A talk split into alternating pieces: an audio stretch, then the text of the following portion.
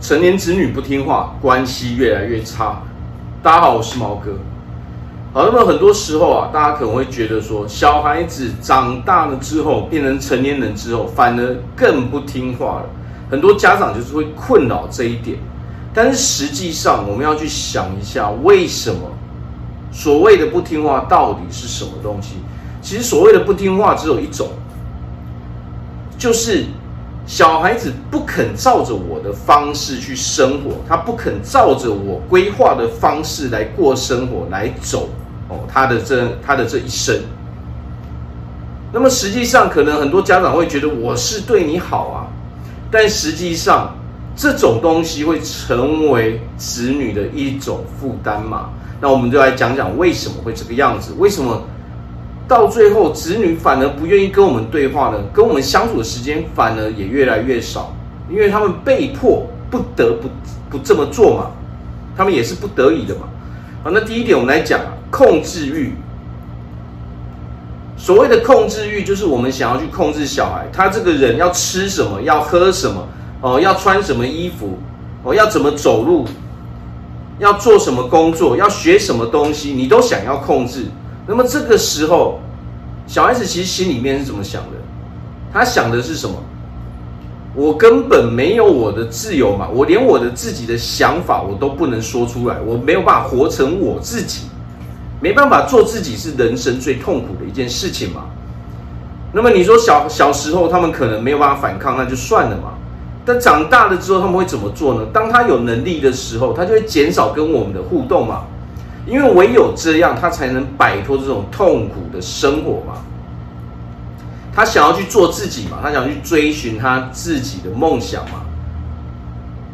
我们不要说什么，就算是同一个家庭哦，同样的兄弟，兄弟姐妹，每一个人的个性，每一个人的哦，想喜欢的事情、讨厌的事情，那都会是不一样的嘛。那么我们家长。强制的想要去控制别人，实际上只是什么？你只是为了满足自己的私欲嘛？你把你的快乐，哦，建筑在他们的痛苦之上嘛？这就好比说，当一个人很讨厌吃榴莲，你却天天要他去吃榴莲，那么这个时候，这个人会不讨厌吗？他一定会讨厌的嘛？何况对于人生来说，这是攸关我们。哦，一生的快乐跟幸福嘛。如果他整天总是做着自己不喜欢的事情，哦，这个他觉得他生活中所有的事情都是他讨厌的时候，那么这个时候他怎么可能会想要哦多花时间跟我们相处呢？哦，因为跟我们相处的时候，我们就只会叫他要做什么，要做什么嘛。这个这个时候他一定会反抗嘛，反抗到最后他就会逃避嘛。哦，他就逃避跟我们相处嘛，这个时候他才能远离这种烦恼嘛，他是逼不得已的嘛。好，那第二点是什么？第二点就是双重标准嘛。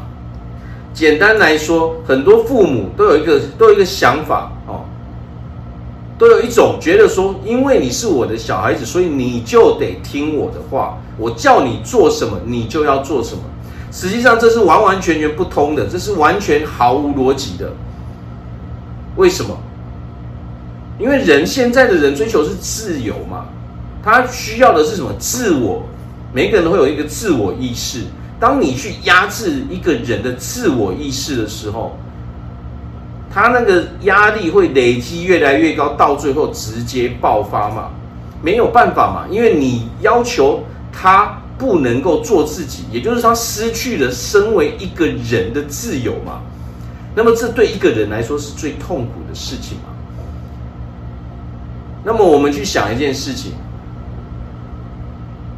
我们都不会对其他人哦这样去要求，但是反而你对你最亲密的你的子女、你的儿子、你的女儿，你却是用这种最不人道的方式去对待他的，你剥夺了他身为一个人的自由嘛？这叫做双双重标准。为什么是双重标准？因为当别人要求你这么做的时候，你自己也不会接受啊。但是你却要求你的小孩子去接受，这个时候你的小孩子其实他是不可能会认同的嘛，他也不会服你嘛。这是最重要的一点嘛，他永远不会服气嘛，甚至有可有的人可能会心生怨恨嘛。那他想的是什么？他想的是明明你自己都做不到的事情，你却要把这种痛苦丢到别人身上。哦，你可以对别人做，但是别人不能够对你这么做。这时候他们会服气吗？他不会服气。他长大了，他会脱离你的身边。哦，他会花很少的时间跟你相处，因为唯有这样，他才能哦重新回归，获得身为一个人的自由嘛。好，所以这个是一个非常非常大的一个问题嘛。那么最后一点是什么？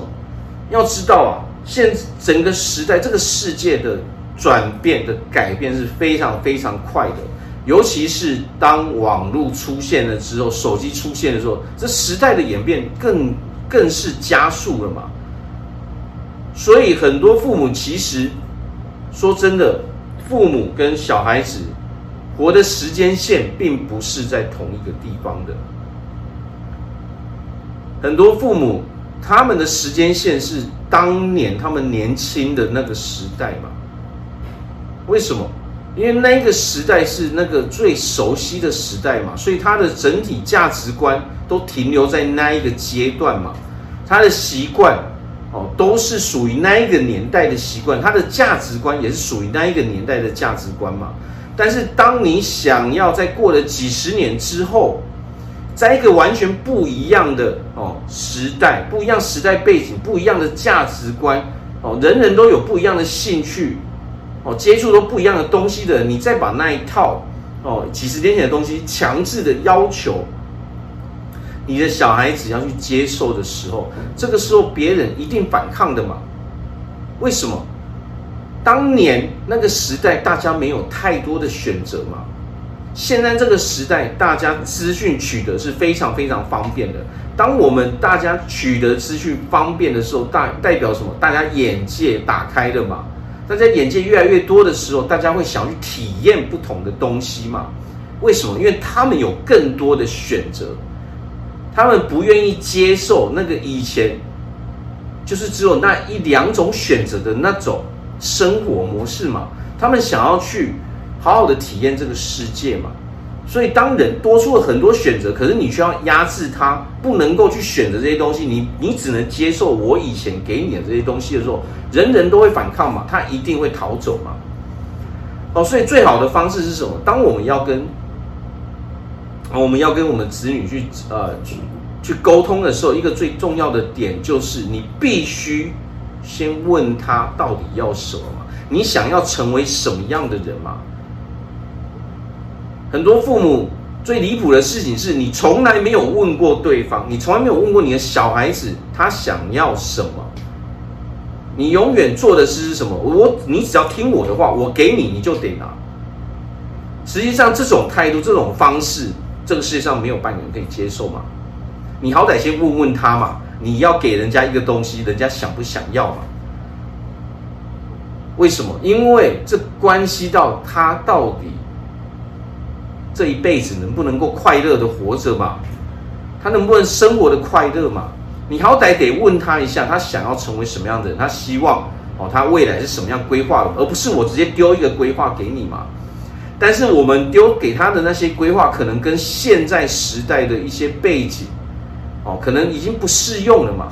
当他不适用的时候，他试着跟我们解释的时候，我们都不让他讲话的时候，这个时候到最后他就不愿意讲任何话。他一句话都不肯不肯跟你讲了嘛，只剩下什么？可能有偶尔哦，偶偶尔放假哦，回来一下就走了嘛。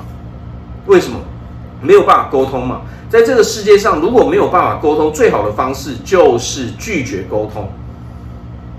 很简单嘛。当你遇到一个我们平常在外面。